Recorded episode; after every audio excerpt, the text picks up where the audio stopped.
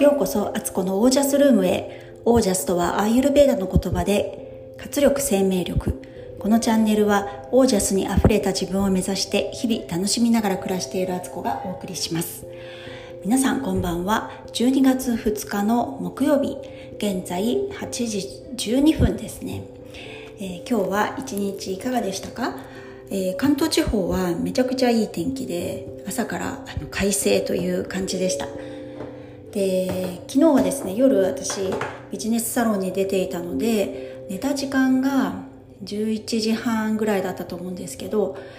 もう例のごとく木曜日木曜日の朝はママは起きてこないし朝ごはんも作らずお弁当も作りませんって宣言してあるのでまた夫がねそういう時はね夫きちんとやるんですよ。あの朝ごはんのご飯だけはセットしてあったのでそれとインスタントのお味噌汁を子供たちに用意してくれててで水筒もねあの子供のた私は普段、うん、水水をね常温の水をそのまま入れてる浄水した水をね入れてるだけなんですけどあの息子がね結構お腹下しやすいタイプだからってことであのわざわざねその浄水を夜間で温めてあの人肌ぐらいにして入れてあげたみたいななんて豆をなんだろうってあのつくづく思ったところです。それになんかそういうとこ気気づくだったらこの人家事やったら本当はめちゃくちゃ細かくできるんじゃないかって普段ね完全に家事はね放棄してるタイプの夫ですけどそんなことをねちょっと思いました で、えー、私は7時ぐらいにはもう目覚ましてたんですけどあのあえて子供がね7時半になると全員もういない状態になるんですけどそこまでは起きずにベッドの中であの呼吸法とか瞑想とかモーニングノートをやっていました。本当にねこういう日があるといいなってすごく思いました。お母さんって365日あの休みなく働くのが当たり前みたいな周りも思うしお母さん自身もそう思ってるとこあるんですけどもうあえてやらないみたいな日を作っていくのってすごく家族もそれで自立していくしあの抱え込んじゃダメだなっていうのはねちょっとねつくづく思いました。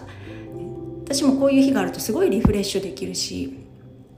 とってもいいなと思ってます。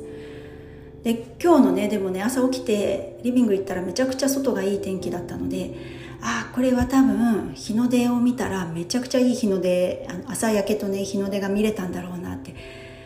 ちょっと残念に思ったぐらいあの本当に日の出見るの大好きなのでもうなんか最近はねその日の出が刻々とこう色が変わっていくのが面白くてあの10分おきぐらいに写真を撮りにベランダに出るみたいなこともやったりしていて 本当ねあのだいぶ変わってるんですけどすごくでも綺麗なんですよ。この朝焼けを見るがために早起きしようって思えるというか私が早起きできる理由っていうのはそういうあの楽しみがあるからなんですよね。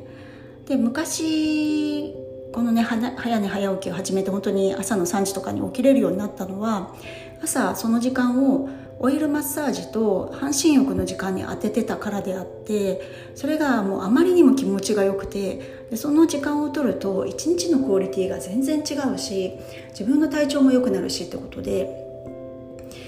だから早起きできたんですよね。で皆さんもしね皆さんの中で早寝早起きがしたいなと思っている方はもうあの何かそういう楽しみを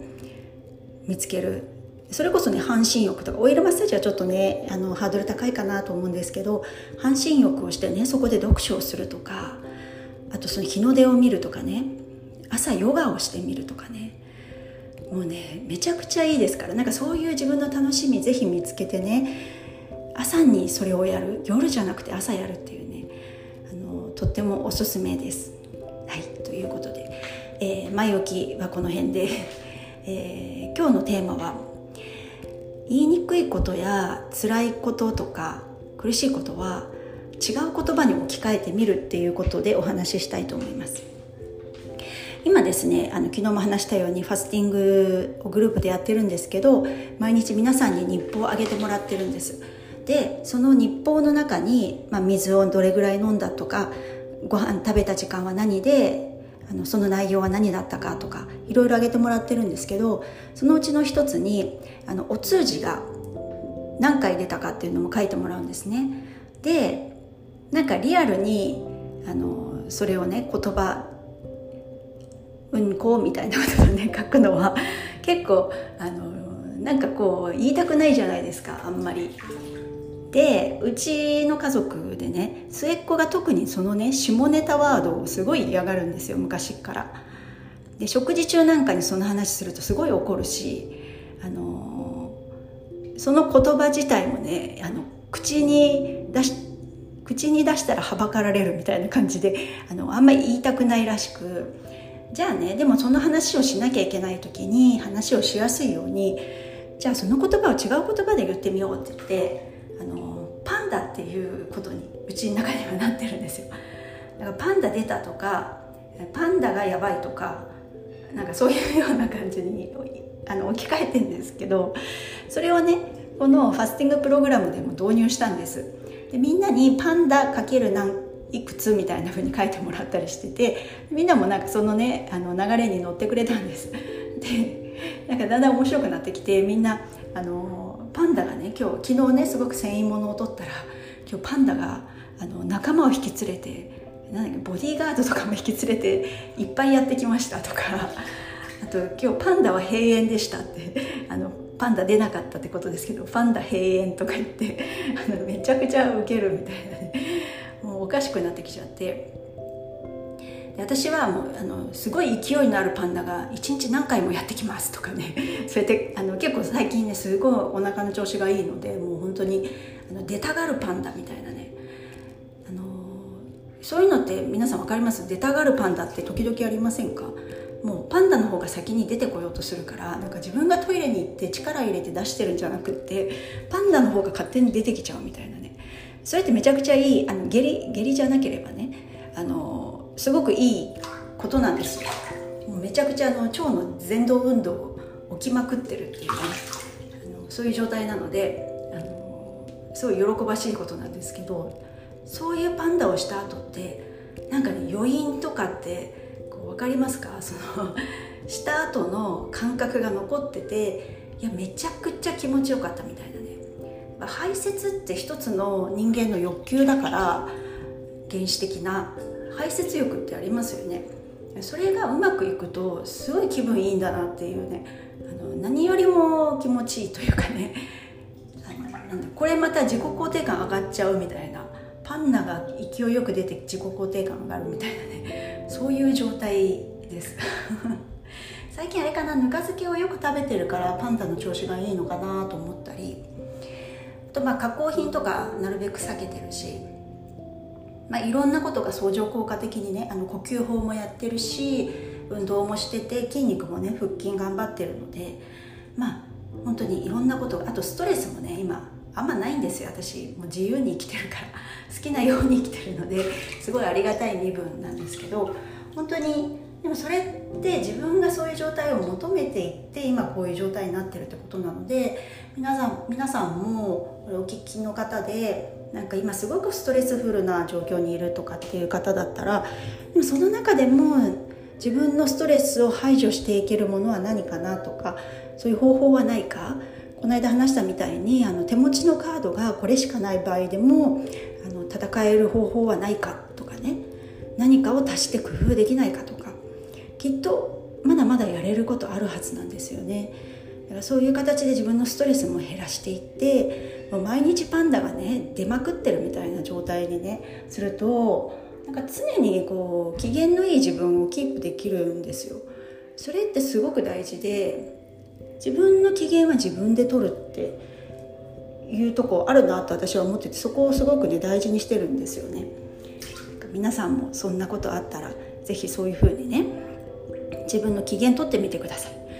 でちょっとだいぶ横にそれちゃったんですけど本題としてはそういう言いにくい言葉とかそれは一般的にねこの言葉言うのちょっと恥ずかしいとかそういう言葉を違う言葉に置き換える。で、まあ、仲間内だけであの内輪のワードとして使うっていうのもありだし自分の中で例えばすごく嫌なあの先輩がいると。で会社でねいつもなんか嫌がらせだったりいじめられるようなことをしてくる。そういう時にあのその人を何かのキャラクターに例えるとかね。なんかねあちびまる子ちゃんさくらももこさんのエッセイでお友達と一緒に遊んだんだけどその友達が結構意地悪でだけど自分はお姫様だみたいなことを、ね、やってさくらももこさんには家来をやらせたとかなんかそういう話のエッセイがあるんですけどそこでさくらももこさんはその子のことを「だるま」って呼んでて「だるまなのにお姫様をやっている」とかなんかなんかそういうそれって状況は全く変わらないけど自分でそういうふうに心の中で何かそういうふうに置き換えることでちょっと笑えたりとか気が楽になることってあると思うんですよね。そこも生きる工夫だなと思っていて何か辛いこととか自分の中で意味嫌うようなこともでもそれが今目の前に起こってるってことは何かそこで自分が気づくべきだったり向き合うべきなものだったりもするんですよね。でちゃんと向き合ったらそれって勝手にあの解消されてってもう付き合わなくてよくなったりその病気だったりもそうだしということってあると思うんですよ。だからそれをね、あの自分なりにそのキャラもね愛せるような名前をつけてあげてなんか悪悪魔とかかあのなんだろうな他ななんかあるかな。なんかそういうちょっとねあんまりこう自分で聞いてもうって思うような言葉じゃなくてなんかすごいもう憎ったらしいんだけどあのあのおかめがさみたいな。おかめって別に可愛いから顔としてはあのおかめがさまたなんかやってきたよ。またあのおちょぼ口でみたいな。もうおかめだからさみたいな。なんか何でもいいんですけどちょっといい例が思い浮かばないんですけどなんかそういうね相手のことも愛せるようなあの名詞をねキーワードをつけてそういう形でこう言いながら自分もなんか結構楽しくなってるみたいな風にするのってすごくいいんじゃないかなと思いました。はいということで今日はパンダの話をいたしました。こんなにパンダパンダ毎日みんなで言い合ってるからもうなんか上野の上野動物園のねパンダ見に行きたくなっちゃってるぐらいねパンダにねこう私は思い入れがあるというかそれにパンダってパンダのそれこそパンダわかります？パンダのパンダっていい匂いするんですよね確か。笹ばっかり食べてるから。なんかそういう意味でもあのパンダってネーミングした私のネーミングセンス最高って あのパッとね子供にそういうね末っ子がその言葉嫌だって言った時にじゃあなんかそれをね違う言葉で言おうって言ってそれになったんですよ。なんか何でか分かんないけど直感的にそれにして正解だったなみたいな感じですなので私のあのインスタグラムとかねフェイスブックの投稿あの健康生活の投稿を見てもらってる人でいつも上の方にその水何リットル飲んだとか運動どうしたプラスパンダかける数字みたいなのを見た時にああれはあのお通じの数だなっていうのをあの想像しながら面白がってください。はい今日はこの辺でもう笑えるようにね人生笑ったもん勝ちですよ。そう死んだ時に神様聞くのは人生でなんかすごいことしたのかとか何をやってきたのかって聞くんじゃなくってあの人生を楽しんだかって聞かれるんですって。どんなに苦しい人生やどんなに失敗ばっかりしてる人生でもその人生をね悲劇と取るか喜劇と取るかですよ。だから喜劇でねチャップリンみたいにね面白がっちゃえばいいんだなっていうのをすごく思ってるのでよかったらこんなね考え方も取り入れてもらえたらと思います。はいそれでは今日はこの辺でご質問ご感想などは、えー、お気軽に、えー、公式 LINE まで連絡ください、えー、公式 LINE 登録してもらうと4日間オージャスについてのあの秘密をね耳打ちするような感じで毎日メールを送りますのでそれでオージャスのねオージャスを上げていくあのヒントをもらってください。はい、皆さんの暮らしが自ら光り輝きオージャスにあふれたものになりますように。オージャスパンダは毎日会いたい。